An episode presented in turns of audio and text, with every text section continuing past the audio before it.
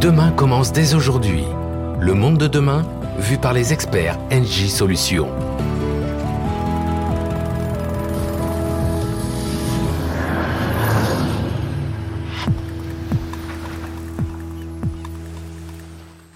Bonjour à tous, bienvenue dans Demain commence dès aujourd'hui, le podcast qui explore les évolutions du monde de demain en s'appuyant sur les experts qui font avancer dans le bon sens le monde d'aujourd'hui. Comment la ville est-elle en train de changer? Est-ce que les entreprises vont repenser leur mode de production? Allons-nous consommer moins, mais mieux? En bouleversant nos modes de vie et en modifiant nos priorités, la crise sanitaire que nous venons de vivre n'a fait que rendre ces questionnements plus pressants. L'épisode 3 de ce podcast est consacré au domaine du retail et de la logistique alimentaire, un domaine qui n'a jamais cessé de fonctionner pendant la crise, bien au contraire. Transporter des marchandises, bien les conserver et proposer en ce sens des solutions pour permettre aux gens de s'alimenter, ce fut sans nul doute, avec la santé, un des nerfs de la guerre de cette crise sans précédent.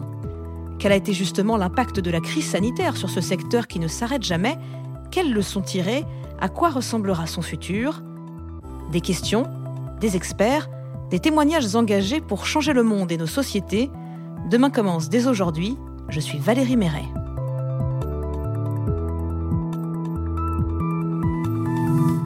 Dominique Richard, j'ai 56 ans, je suis directeur du développement dans le domaine d'activité de l'industrie, marché retail et logistique alimentaire chez NJ Solutions.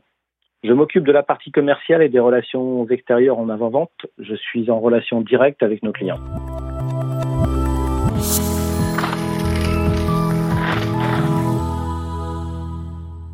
Dominique Richard, vos clients viennent tous du retail ou de la logistique et ils sont de par leur mission sur le terrain sans discontinuer. La crise sanitaire et les conséquences qu'on lui connaît ont de fait perturbé leur fonctionnement à tous. Comment ont-ils vécu justement cet événement sans précédent? Cette crise sanitaire est une donnée qui a accentué la pression sur nos clients. Et là, je parle notamment de nos clients de la, grande distribution. Les leaders du secteur enregistraient déjà des, problématiques, des baisses de fréquentation avant cet événement. Nos clients ont tous enregistré des pertes importantes en chiffre d'affaires. À cela s'ajoute une autre tendance qui a été euh, accentuée par cette crise sanitaire, c'est le consommer mieux, consommer local.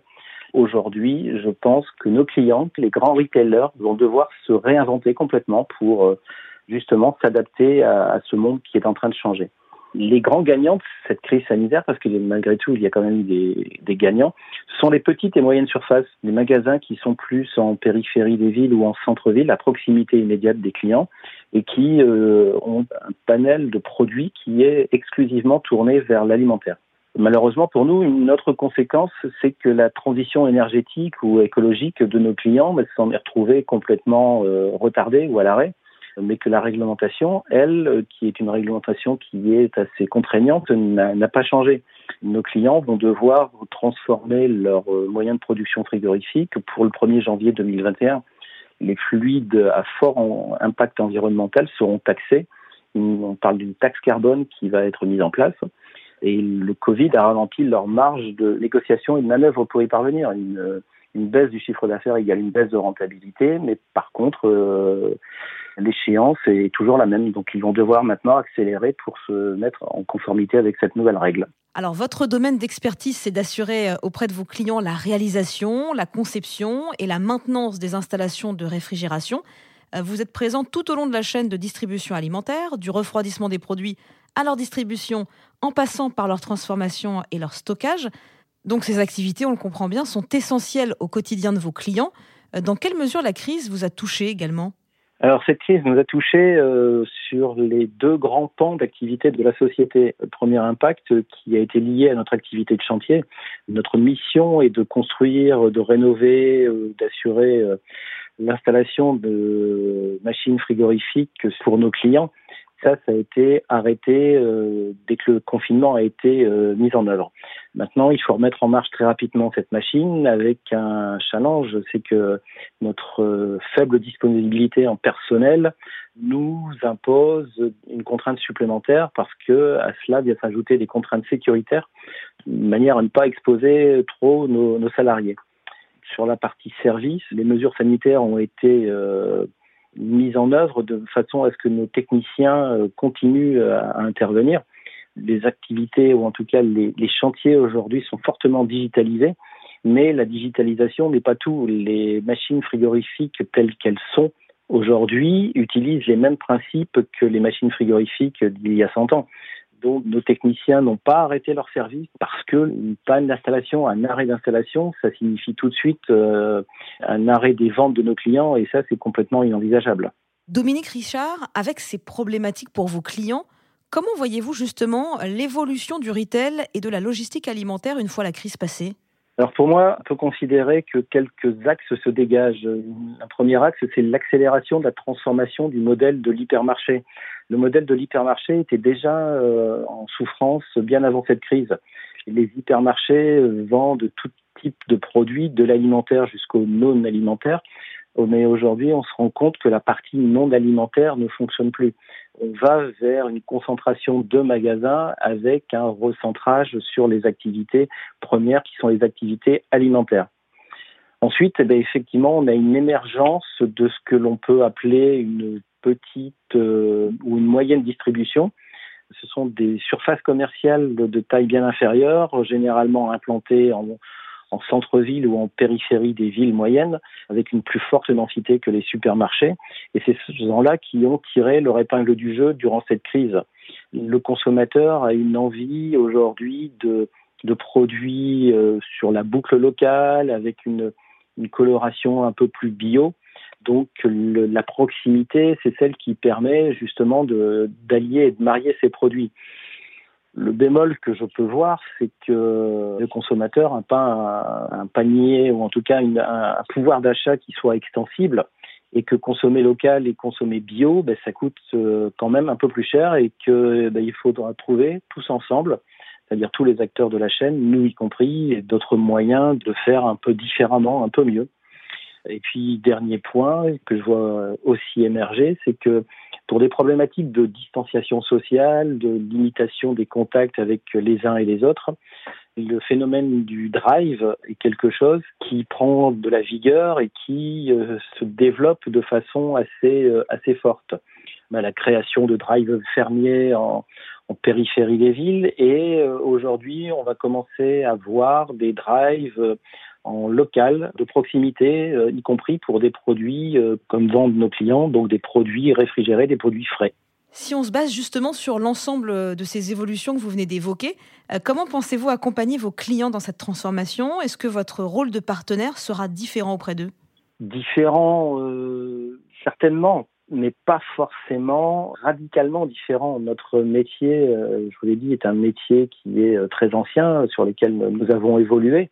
Nous allons accompagner euh, nos clients sur ces marchés, euh, assurer la continuité, continuer de leur proposer des rétrofits, donc c'est-à-dire des changements de fluides frigorigènes partir de fluides frigorigènes qui sont les leurs aujourd'hui, donc qui a priori réchauffent l'atmosphère pour aller vers des fluides neutres, euh, zéro carbone notre volonté de les aider et de les accompagner, notamment sur les DAC, hein, les distributeurs automatiques de colis, fait que nous allons devoir être innovants, mais euh, sans forcément réinventer à 100% notre métier. Nous allons accélérer notre mutation, mais tout en gardant et conservant ce que l'on sait bien faire aujourd'hui. Dans quelle mesure allez-vous pouvoir être innovant justement?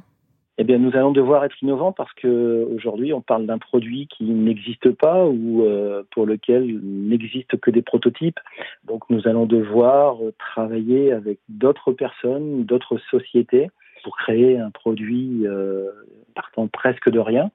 Et nous allons devoir euh, intégrer des technologies que nous maîtrisons chez Engie pour travailler tous ensemble. Je pense notamment à NG Digital parce que c'est un marché nouveau qui fait appel à des technologies digitales euh, tant pour l'interface client que pour l'interface avec les techniciens et, la société. Je pense que la réflexion doit être euh, relativement importante, mais euh, pour moi, ça caractérise un, un avenir certain pour NG Solutions.